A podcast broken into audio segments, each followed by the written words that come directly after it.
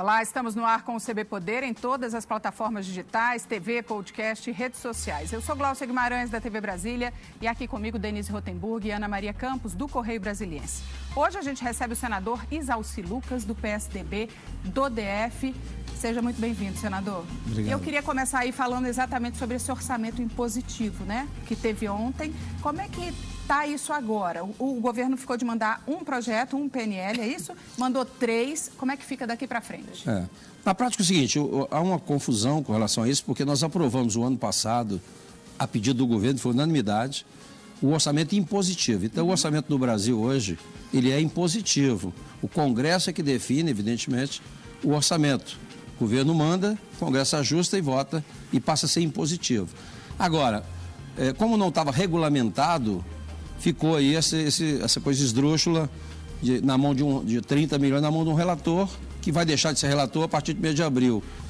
Então, é, foi feita um, uma conversa, um acordo com o Executivo, o Legislativo, para que a gente pudesse regulamentar, e ficou muito claro, quem regulamenta é o Executivo. Então, para não, não ter interferência, nós, nós, a gente foi mantido o veto, uhum. quer dizer, vai ser, o, o resultado sai hoje, mas a votação foi ontem. tem, tem alguns destaques, destaques né? é, mas especificamente com relação. É, mas os destaques, é, os destaques é, é a questão é, do IBGE, são coisas é, mais simples, né? Não, não envolve. Vai mexer nessa questão do relator, não, então. Isso está pacificado. Isso já foi mantido o veto. Agora, então... senador, por que, que teve tanta celeuma em torno desse assunto. Primeiro, ontem foi uma confusão, dizia-se que o governo não ia fazer acordo. Aí o ministro Ramos chegou a ligar para alguns líderes dizendo que, olha, o governo não vai fazer acordo, tem que manter os vetos e ponto.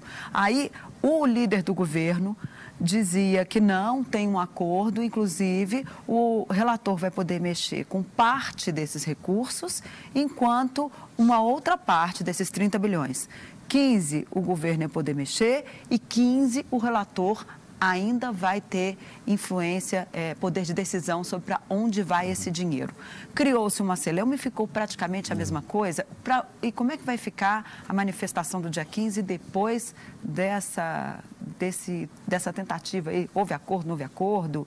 Enfim, dessa confusão de ontem. É, pois é, exatamente. Eu acho que há muita confusão nisso. Acho que vai ser um pouco esvaziado, porque na prática o veto será mantido. Então não existe mais essa figura de, de o, o, orçamento está na mão de um ou outro no Congresso. Acho que foi um, uma, uma, medida equivocada, mas que o governo também, no momento da votação, não, não se posicionou. Não, aceitou. Até porque o discurso do, do Paulo Guedes da economia sempre foi né, que o orçamento tem que decidir no Congresso, como uhum. acontece nos Estados Unidos e em outros países desenvolvidos. Então, isso já está pacificado, até porque quem, nós votamos uma emenda constitucional o ano passado, a PEC 100 foi votada, então o nosso orçamento é impositivo. Agora, como não foi regulamentado, durante a votação, né, a turma que entende um pouco de orçamento acabou avocando para o relator né, a manipulação e a, e a, e a alteração ou, ou substituição das rubricas. Mas ficou muito ruim, quer dizer, eu tive nos vários ministérios e houve essa reclamação, lógico. Hoje, para comprar um papel ou fazer um contrato, tem que pedir autorização para o relator, que a partir do mês de abril deixa de ser relator. Então ficou muito confuso. Como houve. Aí na semana passada teve um acordo, aí sim, houve um, um certo acordo no sentido de uma parte ficar com o executivo, a parte com o legislativo. Então estava pronto. Como não deu cor, acabamos não votando, não votando na semana passada. E aí veio essa radicalização, essa confusão toda. O que, que nós decidimos? É, tem que regulamentar. Então o governo regulamenta do jeito que ele quer. Então o governo então, encaminhou para o Senado ontem né, três PLNs exatamente regulamentando o orçamento impositivo agora do jeito que ele quis. Lógico que vai manter praticamente a mesma coisa, porque o orçamento já era impositivo. Então o relator ficou, por exemplo, 15 bilhões, seis já foi gasto para o executivo. Ficaram nove, está tirando a mão do relator e jogando naquilo que o, o, o governo mandou agora, dizendo para onde é que vai esse recurso. Então, hoje é impositivo. As emendas individuais, emendas de bancada, tinha sido também as emendas é, é, Isso não de muda. comissões. É, não muda. não muda. Porque são, são projetos é, que foram definidos junto com o governo. O governo não, não aprovou e sancionou. O que ficou ruim e que gerou essa polêmica toda foi realmente parte das emendas discricionárias, que foram em torno de 30 bilhões, ficar na mão do relator. Você tem definido o que, que é, mas o, o Ministério tinha que ir lá pedir né, para o Legislativo ou mudar ou, ou, ou para gastar, tinha que pedir autorização. Então, isso foi é, com, com o veto mantido. Então, isso aí está superado. Senador, como é que ficou a relação do governo, né, do presidente Bolsonaro, depois do episódio em que o general Heleno se manifestou em relação a, ao Congresso, né, negativamente dizendo é, que estava sendo chantageado que... e depois o presidente é. É, divulgou aquele vídeo com a manifestação é. no dia, dia ruim, 15 né? de março. Como é que ficou? É. O que o governo precisa fazer, e a gente tem colocado isso na reunião ontem de uhum. líderes, nós discutimos, o governo tem que ter uma posição única. Não pode ter o Bolsonaro como presidente uma posição, o Paulo Guedes, né, que, que, que, comanda a economia, tem uma outra posição, e o general Heleno, que é da, do GSI, tem uma outra posição. Então, né, o Paulo Guedes define a coisa, Bolsonaro, uhum. não, não é isso. E aí o general Heleno, ah, vamos, vamos peitar. Quer dizer, fica um negócio muito ruim.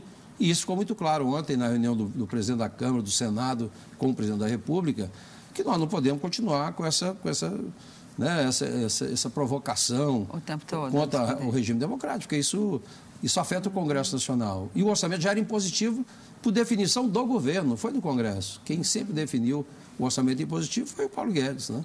Por falar em Paulo Guedes, como é que o senhor vê esse PIB de 1,1% em 2019? O produto interno bruto teve um crescimento aquém do esperado, ou seja, a economia ainda não reagiu a contento. A é. oposição foi para cima, dizendo que o governo, as reformas que o governo propõe, não são suficientes para conseguir chegar, deslanchar a economia. É. O senhor acha que o ministro Paulo Guedes está aí na corda bamba com esse crescimento? Não, não digo que está em corda bamba. O que eu vejo é o seguinte, foi dito ontem exatamente dessa confusão. Quer dizer, como é que nós vamos poder fazer as grandes reformas num clima como esse? Uhum. Então foi colocado junto ao presidente da República que não dá para você ficar com, né, com essa briga com o Congresso, com o Supremo e, e o Executivo, com um monte de coisas para fazer, um monte de reformas, tem três PECs. Uhum. Né? Acabamos de votar, estamos votando lá a na CCJ fundos, né? já a questão dos fundos. A gente conseguiu agora pedir uhum. lá que eh, mantesse o Fundo Nacional de Ciência e Tecnologia, que não tinha lógica, e segurança pública também. Nós tínhamos preservado, sim. Uhum. A gente fez um acordo e aí já estava preservado educação né, e saúde. Não tinha sentido ficar fora ciência, tecnologia e, e e segurança pública. Então a gente conseguiu manter esses, esses dois também e fizemos um acordo, vai para o plenário para a gente votar. Mas eh, são reformas importantes que têm que acontecer, mas num clima desse não dá para você fazer nada. Então, isso também foi colocado para o presidente, que a gente precisa ter um, uma harmonia aí né, entre os poderes para não ficar essa confusão. E já era previsto, ninguém disse que a economia ia crescer em função da reforma da Previdência. Né? A reforma da Previdência era o primeiro passo para você começar as reformas para melhorar a economia. Então, em função dos últimos anos de desastre que foi, milhões de desempregados, né, déficit, é, a gente não esperava realmente, lógico, poderia ser melhor. Por exemplo, Brumadinho, né, isso trouxe um prejuízo para nós, porque o Brasil é um grande exportador de minério com essa confusão toda de Brumadinho, nós perdemos. Mas esse foi o discurso do governo, né? Que era essencial aprovar a reforma da Previdência para. Mas, mas na sequência, é, mas na sequência, o que pode, poderá, depende, depende, isso nós cobramos também. Ontem houve um debate muito grande, é o seguinte, nós temos lá uma proposta de reforma tributária da Câmara e outra do Senado. Cadê a do governo? É, o ministro Paulo Guedes ainda não mandou, né? Reforma Sim. tributária, né? Reforma administrativa. Exato. Isso não enfraquece a posição dele dentro do governo? Pois é, o que, que até gente... o próprio presidente é. já cobrou dele numa é. solenidade, dizendo que, olha, ele não está pedindo demissão, mas ele fica comigo até o final.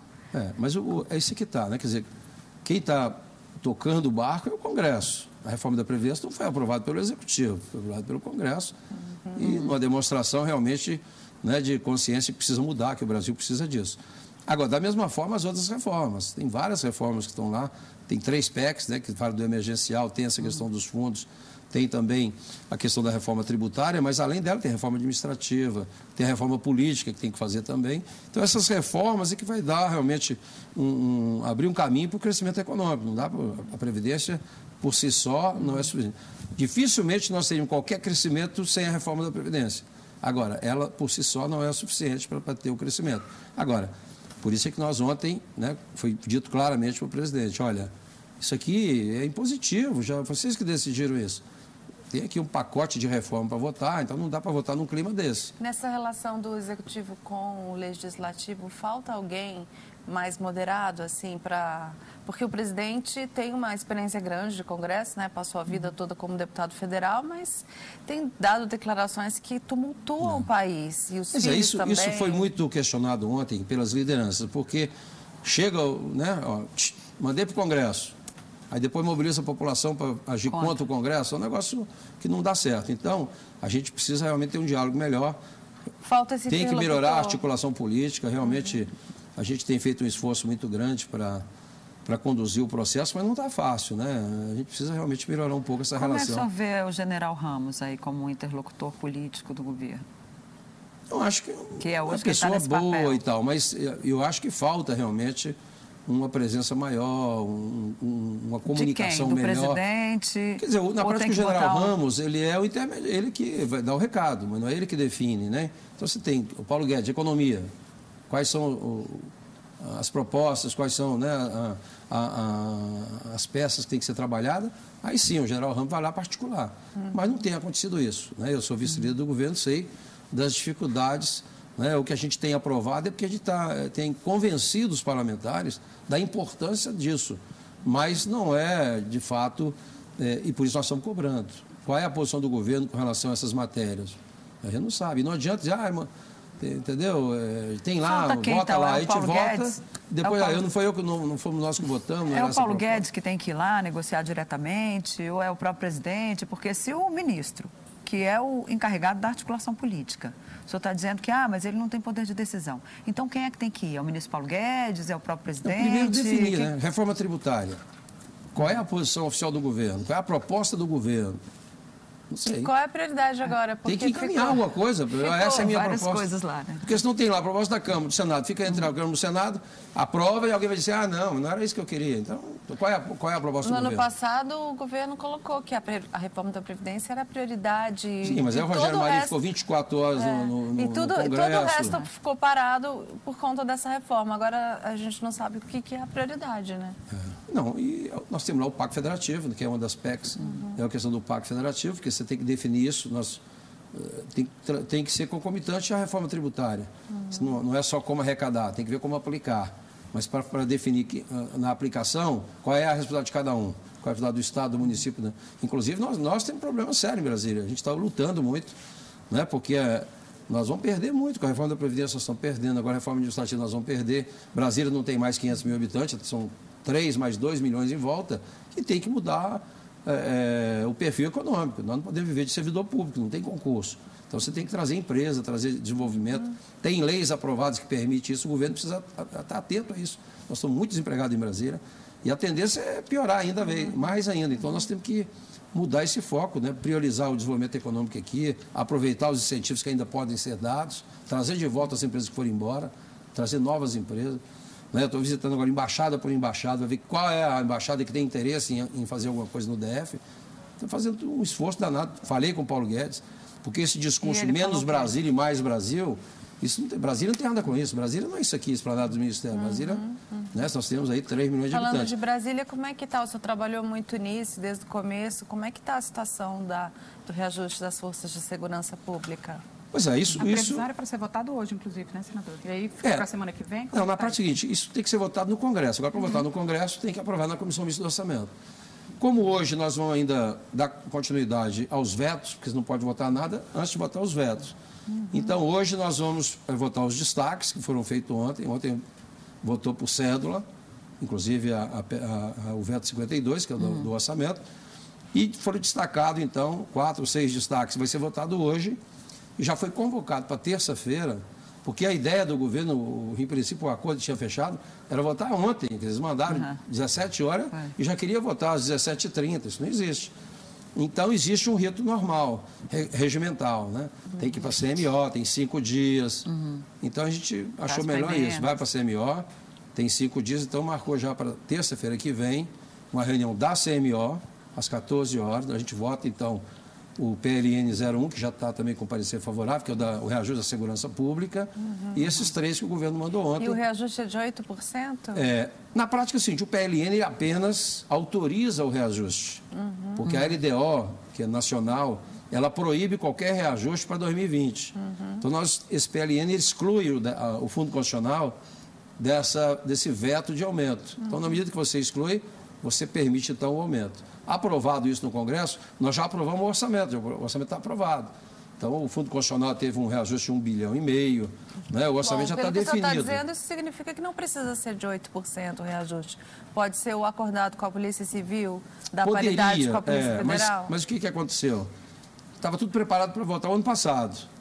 Mas a gente achou prudente não, é, não dar o aumento né, de 37%, porque isso causaria um certo né, dificuldade com relação aos outros estados. Pois é, porque já tivemos lá confusão, um motim no Ceará. O senhor acha que no momento que der esse reajuste aqui para o DF, isso não pode provocar um, uma celeuma maior em outros estados? Lógico, eu tenho conversado com os parlamentares, né, tenho lembrado a eles, porque quando nós votamos a Previdência dos militares aqui, Uhum.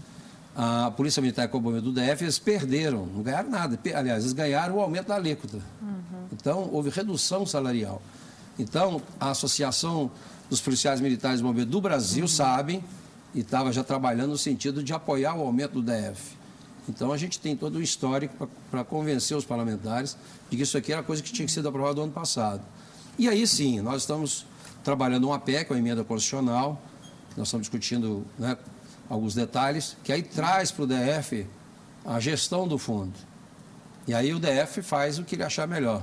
Aí, evidentemente, cabe ao, ao GDF é, passar o reajuste que ele prometeu, essas coisas, sem passar pelo Congresso. Porque hoje, é, e essa é a dificuldade maior. Tudo passa pelo Congresso e a gente tem muita dificuldade, exatamente desse- de- com isso que você falou. Você bota, os outros estados questionam, mas eles dão nos estados aumento. Tanto é que Minas Gerais já foi dado aumento agora, Ceará também deu um aumento, quem deu foi o estado. Então a gente está transferindo para o GDF, evidente com muita responsabilidade e muito cuidado, também para não deixar solto. Então a, a- a- proposta. Pronta essa, esse projeto está pronto? Está pronto, mas estou ajustando. Hoje a gente ainda vai conversar um O que, pouquinho que sobre precisa isso. ajustar? Não. Qual é a proposta? Tem que ver se realmente Uhum. o texto está bem correto para a gente não perder nada. Né? Isso faz com que o imposto de renda, que hoje tem dúvida do Tribunal de Contas, Uhum. no texto fica claro que é do DF, não só daqui para frente como o passado, que são 10 bilhões do passado, Uhum. em torno de 700 milhões por ano a gente perderia se fosse atender o Tribunal de Contas. Então nós estamos resolvendo isso. Todas as pendências, principalmente, por exemplo, a execução do fundo. Hoje, quando você não executa, o dinheiro fica do Tesouro. Então perdemos já bilhões por causa disso. Então nós estamos regulamentando também para trazer para o DF, independente de gastar ou não, investir ou não, você, o fundo é do DF, pode ficar para o ano seguinte. Então, agora, o que, que nós estamos colocando? né? Nós estamos colocando na PEC que 60% desse fundo tem que ir para a segurança pública. Hoje ainda não chegou a 60%, deve estar em torno de 52%. Então nós, a proposta Qual é é a chegar a distribuição 60%. desse fundo hoje? Quando ele foi criado, né, era em torno de 49 e o restante educação e, e, e eh, saúde e educação. Mas a ideia, a proposta que nós temos- estamos discutindo lá é 60% para a segurança pública, dos quais 90, e- até 95% pode ser pago pessoal e 1% no mínimo como investimento. Então, agora, a gente tem que ter cuidado né, para ter a correção, preservar a correção do- da receita corrente líquida. Então, o pessoal meu está dando uma lida para não deixar furo nisso aí. Senador, esse, esse fundo, volta e meia, os estados aí tentam dizer, não, que absurdo ter um fundo para o DF. Como é que o senhor vai conseguir mexer com esse fundo sem, nesse, nesse cenário aí de restrição orçamentária que a gente vive hoje, né? To- Todo mundo, todos os estados reclamando, todo mundo sem dinheiro.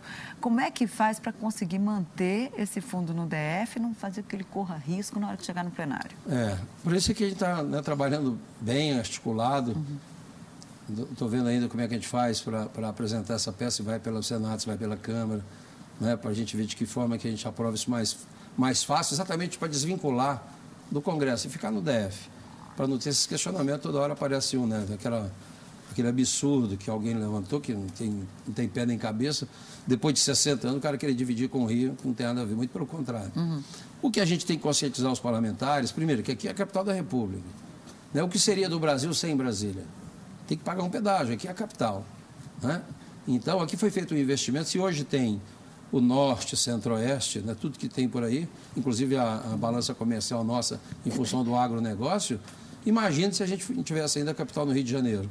O Brasil né, provavelmente teria dificuldade. Então, a gente tem vários argumentos para manter isso, né? até porque nós temos, são 180 representações em Brasília, as embaixadas, tudo aqui, a responsabilidade da segurança é nossa. Então tem uma série de fatores que você tem que levar em conta. Os poderes estão aqui. Então Brasília é diferente. Por isso que ela é a capital de todos e tem que todo mundo compartilhar com isso. Né? A gente vai fazer um break, mas é bem rapidinho. Daqui a pouco a gente volta com o ICB Poder, que hoje recebe os senadores Alci Lucas, do PSDB aqui do DF. A gente volta já.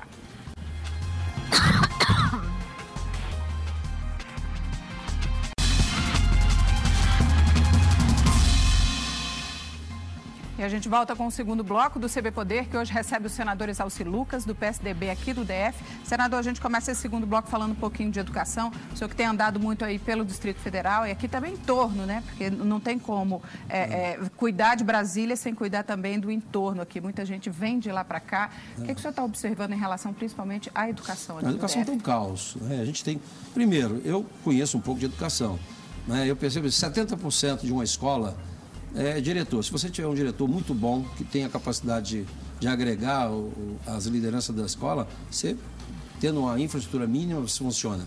Agora, você pega um diretor hoje que é responsável pelo patrimônio e pela gestão da escola, tem uma gratificação de R$ 1.100. Não paga nem o telefone dele, porque nem banda larga na escola, que dizem banda larga nas escolas, você não acha uma, uma escola em Brasília que tem banda larga. Pode passar na porta da escola, mas lá dentro você não tem banda larga. Então você tem agora, Brasília fez uma opção por escola inclusiva, que eu acho que é correto. Uhum. As pessoas que têm qualquer deficiência estudar na escola normal. Mas sempre teve alguém para ajudar o professor. Não dá para você botar um professor numa sala de aula com 40 alunos, dos quais você tem cinco ou seis ou quatro que têm problemas mentais, problema é, síndrome de Down, cadeirante. Como é que o professor vai concentrar da aula com uma situação como essa? Aí não tem educador social, que é uma outra, um, outra, um outro artifício que usaram, é que existiam os monitores concursados, uhum. não chamaram. Aí contrataram. Eu tinha, na época que eu fui secretário, nós colocamos o bolsa universitária. A gente dava a bolsa para o aluno na faculdade e ele dava 20 horas de contrapartida nas escolas, uhum. quando a gente começou a, a, desenvolver a educação integral. Acabaram com a educação integral.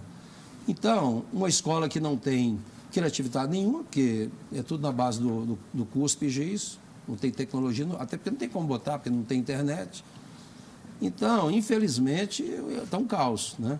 Fora a, a, metodologia, né? a pedagogia nós queremos um caos também, porque nós temos uma escola ainda do século XIX. Uhum. Aquele monte de menino assim, o professor uhum. falando, as pessoas decoram, porque tem que fazer a prova, faz a prova e depois esquece tudo, desinteressa pelo resto. Então você tem que mudar, inclusive, o sistema, colocar tecnologia, botar robótica. Meninas, Mas para isso precisa de recurso, né, senador? É, mas você tem que aplicar melhor os recursos. Não dizer que não tem recurso, acho até que tem, mas não é muito bem aplicado. Por exemplo, né, emendas. Eu disse agora para o governo, não dá para colocar emenda mais para o GDF. Né? Eu só boto emenda agora se for direto para a escola. Porque você bota, não tem projeto, perde o recurso. Então, fiz um acordo com o governo. Eu consegui agora é, atender... Teve dos... perda em 2019? Sempre teve. Tem escolas que não constroem. Nós, nós perdemos quatro escolas da Copa, que eu botei na época do, do, do Hollenberg, que não foi feito, 15 creches, agora que nós recuperamos, e o prazo, e o governador disse que vai construir, não construiu ainda, mas o recurso foi, foi salvo, vamos dizer assim, 15 creches. As emendas que a gente coloca não, não, são, não são executadas. Então, agora eu fiz um acordo. Eu consegui 35 milhões para as escolas. Eu fiz, ó, o secretário, assina aqui, que você vai repassar individualmente para cada uma delas. E você pode pegar esse dinheiro e usar para para fazer o que você quiser, desde que você pegue esse recurso seu depois e, e passe para as escolas. Então, a gente conseguiu atender 218, estou trabalhando com mais algumas agora. E já com essa experiência de anos né, que a gente perder recurso, nós fechamos agora, já segunda reunião que nós temos no FNDE, que era fazer um acordo federal, até para ser um modelo nacional, uhum. onde nós queremos aproveitar os alunos que estão se formando agora em engenharia e arquitetura, uhum. que eles gastam 80, 800 horas para esse curso, para eles atenderem, juntamente com o CAL, né, que é o Conselho Regional de Arquitetura, o CREA, que é o Conselho Regional de Engenharia, juntamente com as faculdades, né, para que vá de escola em escola, para fazer os projetos da escola.